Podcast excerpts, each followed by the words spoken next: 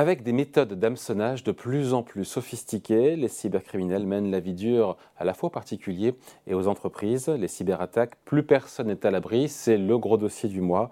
Couverture choc du magazine Capital du mois d'avril qui vient de sortir. Bonjour Emmanuel. Bonjour David.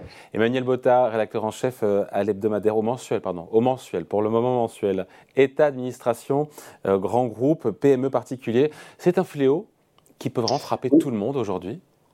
Oui, oui, c'est un peu le, constat euh, euh, qu'on a fait dans ce dossier. Même le, point de départ, en fait, pour peut-être revenir à la jeunesse de, ce dossier, c'est euh, l'hôpital Mignot de Versailles qui a été attaqué avant les fêtes de Noël et qui est vraiment revenu au, stade du, du, papier et du stylo avec des médecins qui étaient obligés de se de, s'envoyer les radios euh, des patients par WhatsApp parce que tout était bloqué, les ordinateurs, les mails, plus aucune possibilité d'échanger. Donc vous imaginez bien qu'un hôpital aujourd'hui, comme n'importe quelle entreprise, tout est numérisé et que c'est assez catastrophique et que ça désorganise tout.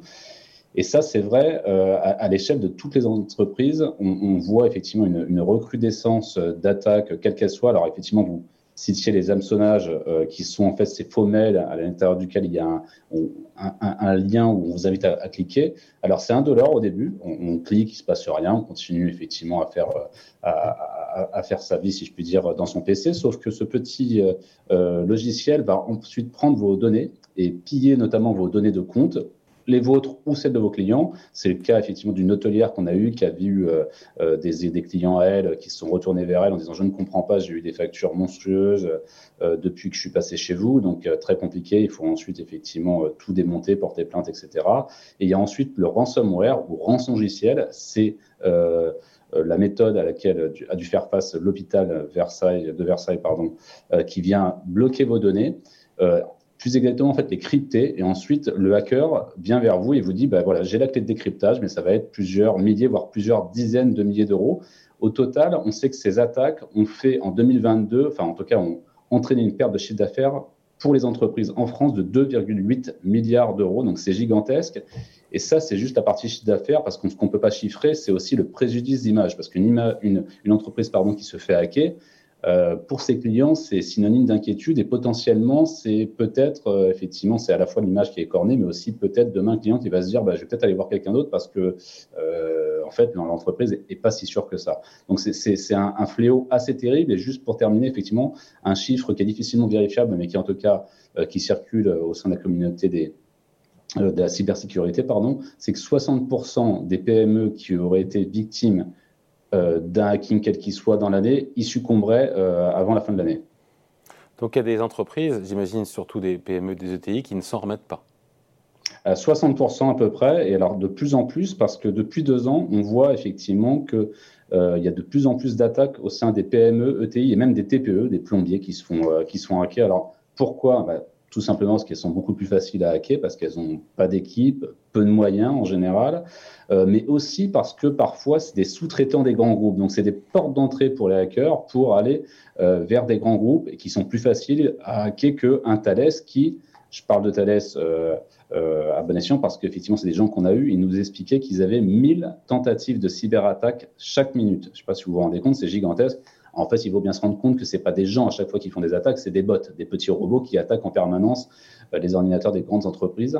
Donc sur les 1000 tentatives par minute, heureusement, il n'y en a que 35 qui se transforment en vrais incidents, mais il suffit d'un seulement. Par exemple, je pense en novembre dernier, il y a eu une attaque euh, d'un groupe de hackers sur Thales toujours qui s'appelle Logbit 3.0 qui les a menacés de dévoiler un certain nombre de documents euh, exclusifs, en tout cas euh, très privés. Alors, il faut bien se rendre compte que Thales, c'est une entreprise qui travaille notamment pour la sécurité, donc ça a fait chuter son cours de bourse assez lourdement, même si au final, les dossiers qui ont été rendus publics n'avaient vraiment rien de, très exclusif et encore moins de dangereux. Mais voilà, c'est une menace, en tout cas un peu permanente, qui plane aujourd'hui au-dessus de la tête des entreprises petites et grandes. Il faut il faut pas payer la rançon qui est demandée? Alors, si vous écoutez l'ANSI, qui est un peu le gendarme euh, de la cybersécurité, il ne faut pas, parce que c'est comme avec les, vrais, euh, dire, terroristes et, dans le cadre des vraies euh, prises d'otages, c'est mettre le doigt dans un engrenage qui va vous dépasser.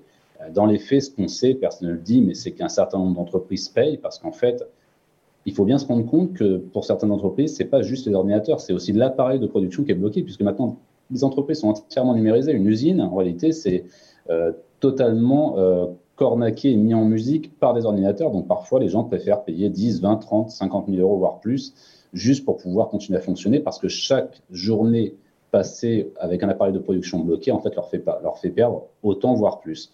Donc, alors ça, évidemment, ce n'est pas des choses dont, on parle, hein, mais euh, voilà. Donc, dans les faits, il ne faut pas payer. Dans la réalité, il y a un certain nombre d'entreprises qui préfèrent payer. Qu'est-ce que vous donnez comme conseil Pour le coup, on ne parle plus des entreprises, mais des particuliers pour sécuriser notre, notre vie numérique? Eh ben, il y, a des conseils un peu basiques, mais qu'il faut rappeler. Des mots de passe complexes. On évite de donner euh, le nom de sa fille euh, ou de son fils à tous les mots de passe. Il faut avoir normalement des mots de passe différenciés pour chaque service. Alors ça, on peut se dire effectivement, mais c'est ingérable, sauf qu'en réalité, il y a des applis, donc je ne vais pas faire la publicité, mais qui sont capables en fait de gérer vos mots de passe. Parce que du coup, si on trouve un de vos mots de passe, c'est le même mot de passe que vous avez pour votre contrat de votre banque et tous vos ordinateurs, ça va être très compliqué le jour où vous allez être hacké.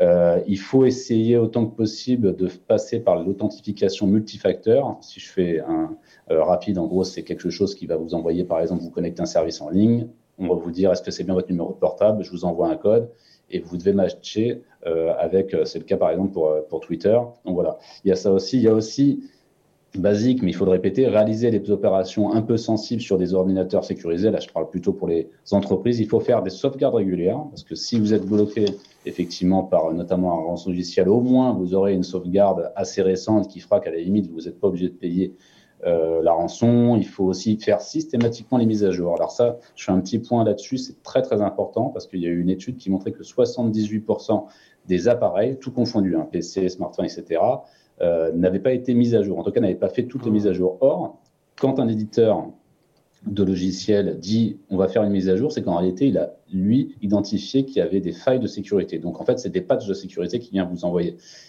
et les, les, les pardon, les, les, les, dire les, euh, les hackers, pardon, excusez-moi, mettent seulement 14 jours pour identifier ces failles et mettre euh, leur logiciel malveillant. Ça veut dire que si vous ne faites pas en fait la mise à jour dans les 14 jours, vous ouvrez des portes béantes sur toute votre vie numérique. Juste, Emmanuel, euh, les tentatives d'hameçonnage, elles sont, enfin, pour tomber dans le panneau, il faut vraiment le vouloir. Je veux dire, on voit bien qu'en général, quand on vous demande de cliquer, on ne clique pas sur un truc qu'on ne connaît pas, il y a des fautes d'orthographe. Vraiment, c'est facile de, se faire berner comme ça? Alors, dans les, très souvent, effectivement, c'est un peu grossier. Mais alors maintenant, il y, a, des tentatives qui sont quand même assez euh, pointues. Alors là, j'ai un exemple en tête qui me vient, mais c'est plutôt pour, une entreprise, pour, je reviens à notre trader, qui a reçu un mail. Mais alors apparemment, c'est une combine assez usitée euh, d'une personne qui dit je suis âgé, je voudrais me rendre dans votre hôtel, mais vous savez, je suis pas très à l'aise justement avec les outils numériques. Euh, je vous ai mis un lien Google, euh, Google Maps, pour m'assurer que c'est bien ici, que c'est bien, votre hôtel. Et, et, donc là, on se dit c'est bête, mais voilà, c'est une personne âgée qui a du mal. On va aller regarder effectivement, et on dit oui, oui, c'est bien mon hôtel. Donc, il y, a des, il y, a des, méthodes qui sont quand même de plus en plus pointues, malines. Donc, c'est pas juste euh, un mail très mal écrit et grossier avec 15 fautes d'orthographe. Donc, il y a des nouveaux types d'hameçonnage auxquels il faut faire attention. Oui, oui. C'est effectivement, en fait, il faut se dire, on ne clique pas sur un lien d'un mail inconnu. Hmm. Basique. C'est un basique, ça. Ça, c'est une erreur de débutant, pardon. Hein, mais... c'est une erreur de débutant, mais c'est une erreur qui est très, très faite. En fait, euh, c'est parce qu'il y a toujours un moment euh, dans la journée quand on reçoit énormément de mails ou dans le doute, parfois, euh, on, va cliquer parce que euh, on est fatigué, parce que le mail nous paraît, euh, nous paraît bien, enfin, pour tout un tas de raisons. Il y a un moment où on perd la vigilance. Et autre point, pardon, je reviens un petit peu en arrière, effectivement, sur les conseils, notamment aux particuliers, éviter, voire ne jamais se connecter au Wi-Fi public, qui sont de véritables passoires que les hackers adorent hacker, justement. Donc ça, c'est effectivement, dans ces cas-là, si vous devez travailler on sait qu'avec le télétravail, ça se fait de plus en plus. Vous prenez votre téléphone, vous faites un partage de 4G et vous partagez sur votre PC. Ça sera plus simple et plus, sécurisé. Voilà, pour en savoir plus sur ce dossier choc, euh, c'est la couverture donc de ce mois-ci du magazine Capital Cyberattaque. Plus personne n'est à l'abri. Merci beaucoup Emmanuel. Emmanuel Merci, rédacteur en chef au mensuel. Salut.